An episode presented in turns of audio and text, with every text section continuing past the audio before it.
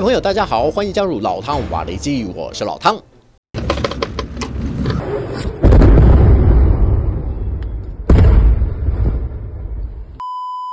正当全球高度关注以巴冲突之际，俄军在乌东的阿夫迪夫卡展开入冬之前的一次大规模进攻。根据《华尔街日报》的消息，俄罗斯动员了八个作战旅，将近四万人，企图吃下这个还在乌克兰掌控中的城市。但是部署在附近的乌克兰第五十三机械化旅，在无人机的空中警戒下，发现敌方装甲车正在快速推进。然而，俄军并不知道，已经进入到第五十三旅早已布防好的反装甲雷区。殿后的第二辆装甲车马上成为乌军的目标，突然一阵火光冲天，引起前车的注意。这下俄军才反应过来，糟糕，这是闯入乌克兰部队设下的陷阱区，急忙掉头准备按原路撤退时，第五十三旅岂能放过这辆俄军的 BMP 步战车？再来一次精准打击，直接宣告报销，一口气打掉俄军两辆步战车。乌克兰的情报显示，这两辆打头阵的步战车隶属于俄军精锐的第九十坦克师，全师建制三个坦克团、一个摩步团、一个自走炮团和一个火箭炮兵。兵旅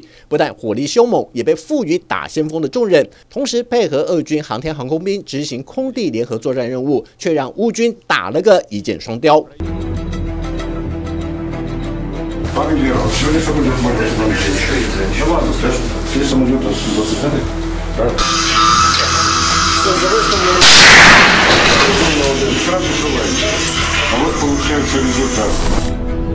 Красавцы вообще! Работаем, работаем!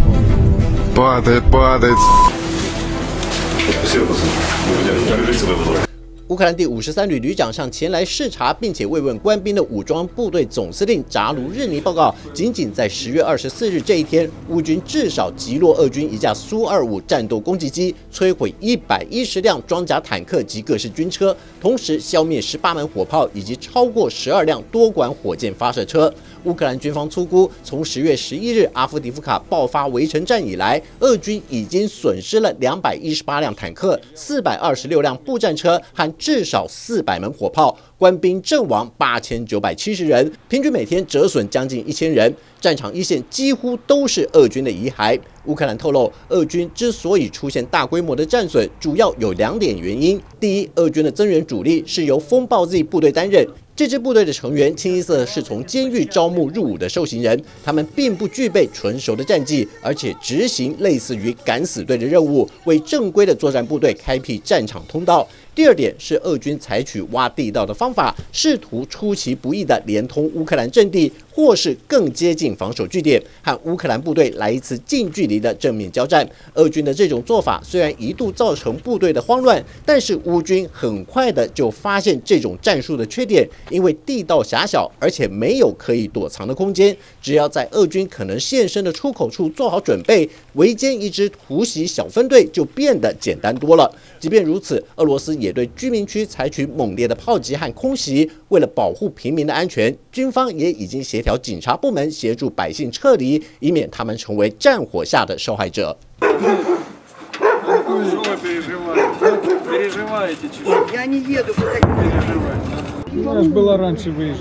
Надо было, надо было. Говорили. И деньги были. Какого х**на мы там сидели? Я думала, что как-то так обойдется. 只不过无情的战火已经把当地居民仅存的希望全部化为灰烬。这批还留在老家的长辈们不得不收拾起简单的行囊，跟着警方撤离到安全的地点避难。当地百姓向媒体叙述，现在的阿夫迪夫卡几乎就成为第二个巴赫姆特。他们能感觉到俄军似乎想在阿夫迪夫卡开辟一个新的绞肉战场。无论要付出多么惨重的代价，俄军几乎没有停止在阿夫迪夫卡的猛烈攻击，以遂行他们占领这座城市的目标。另一方面，俄罗斯国防部长绍伊古也来到东部战区听取指挥官对战事的简报。与会人士透露，绍伊古向部队主官信心喊话，强调乌克兰部队在俄军的勇猛进攻下已经越来越没有希望。言下之意是说，乌克兰部队只剩下两条路可走：一是举白旗投降，再不然就是全数阵亡。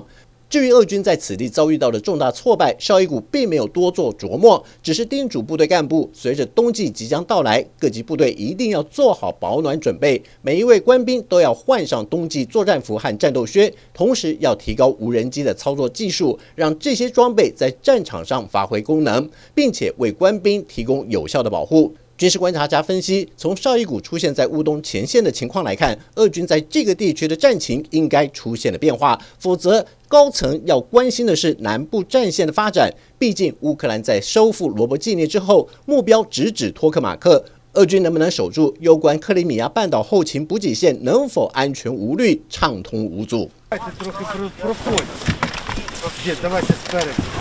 在乌克兰军方及机密的安排下，美联社记者获准跟随陆战队采访这次执行登陆第聂伯河左岸的任务。队员们搭乘至少三艘橡皮艇，准备进入百分之七十都在俄军控制下的赫尔松，为乌克兰下一步的战略计划建立滩头堡。就在这支部队出发没多久之后，马上传来激烈的枪炮声。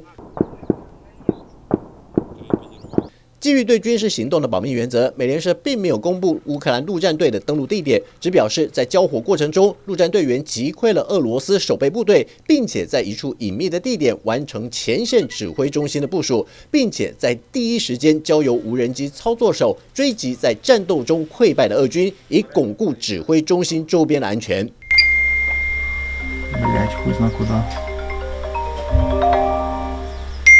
尽管在这一次登陆敌后的战斗中，乌克兰陆战队也有好几名队员负伤，不过在同袍的保护下，全数后送野战医院接受治疗。化名为牧师的陆战指挥官表示，他所指挥的这支部队都很清楚自己的任务，因为他们已经得知俄军在阿夫迪夫卡战役中遭到近万人的重大损失，而且情报显示，防守在第聂伯河沿岸的俄罗斯部队士气上似乎有所浮动，因此决定趁此机会展开突袭。依据目前的情况判断，溃败的俄军可能在短时间内难以再有新的进展。好了，就到这里，我们下次见。